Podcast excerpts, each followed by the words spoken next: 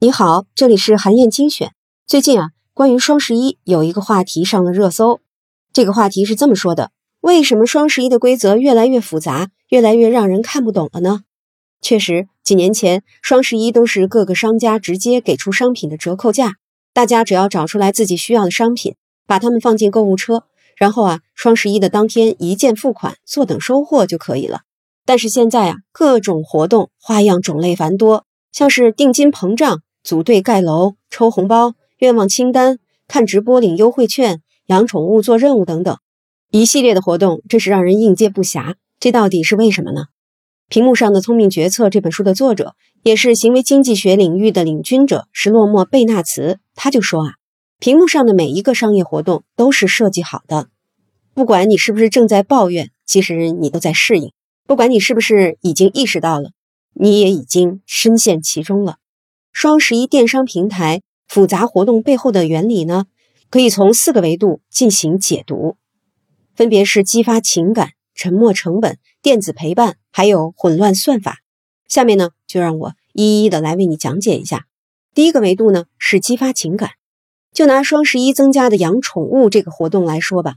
心理学家保罗·斯洛维奇他就发现，我们人类有一个特点，不论是对有生命的物体还是没有生命的物体。只要我们给它取一个名字，那么这个东西它就能激发我们的情感。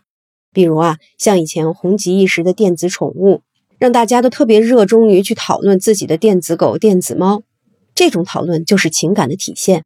再比如不久之前流行的旅行青蛙，它既不会说话，也不能跟你互动，但是就是因为你给它取了一个名字，就和你之间产生了情感。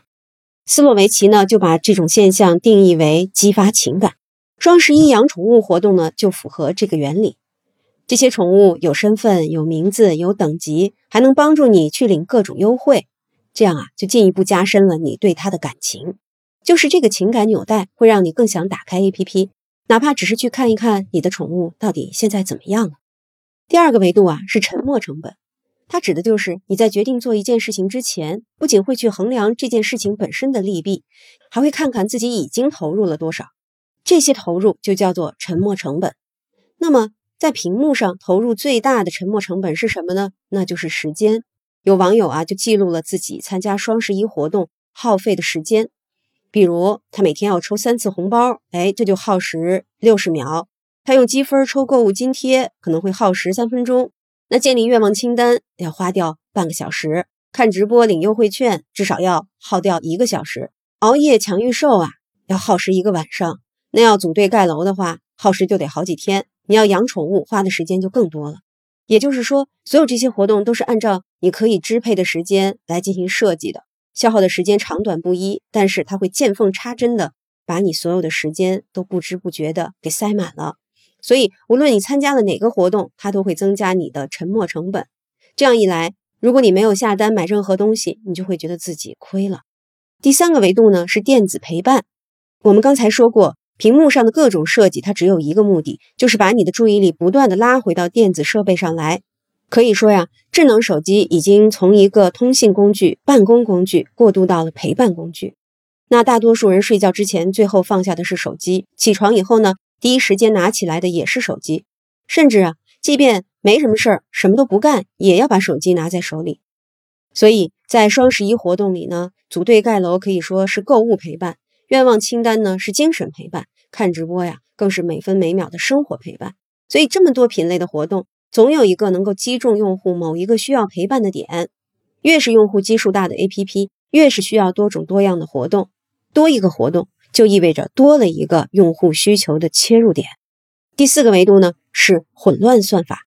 以往啊，价格战是商家主要的竞争手段。可是如果大家都持续的降价，结果只会是。大家的损失都变得非常的惨重。经济学博士蒂博博塞德斯他就指出啊，不要只给用户提供一个选项，如果你给他们提供适当数量的选项，反而可以让他们尽快的选择和决策。所以呢，基于混乱算法的价格混淆战略就进入了商家的视野，他们就把商品的优惠价做了非常复杂的设计和处理。这样一来呢，可以解决两方面的问题：一方面增加了用户计算优惠的难度。这样啊，用户就懒得去算到底每一项优惠给他们省了多少钱。另一方面呢，就是激发出了用户的损失厌恶这种心理机制。多重优惠交叉的设计会让用户忍不住尽量多的去参与优惠项目。类似双十一这样的促销节日啊，还会不断进化，变得更加复杂。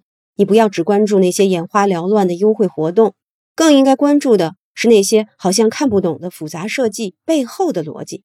万变不离其宗，不论促销的形式如何多变，但是啊，背后都一定遵循着同样的道理。好，以上啊就是我为你分享的内容。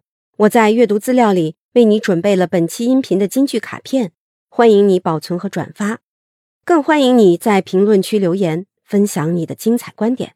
韩燕精选，明天见。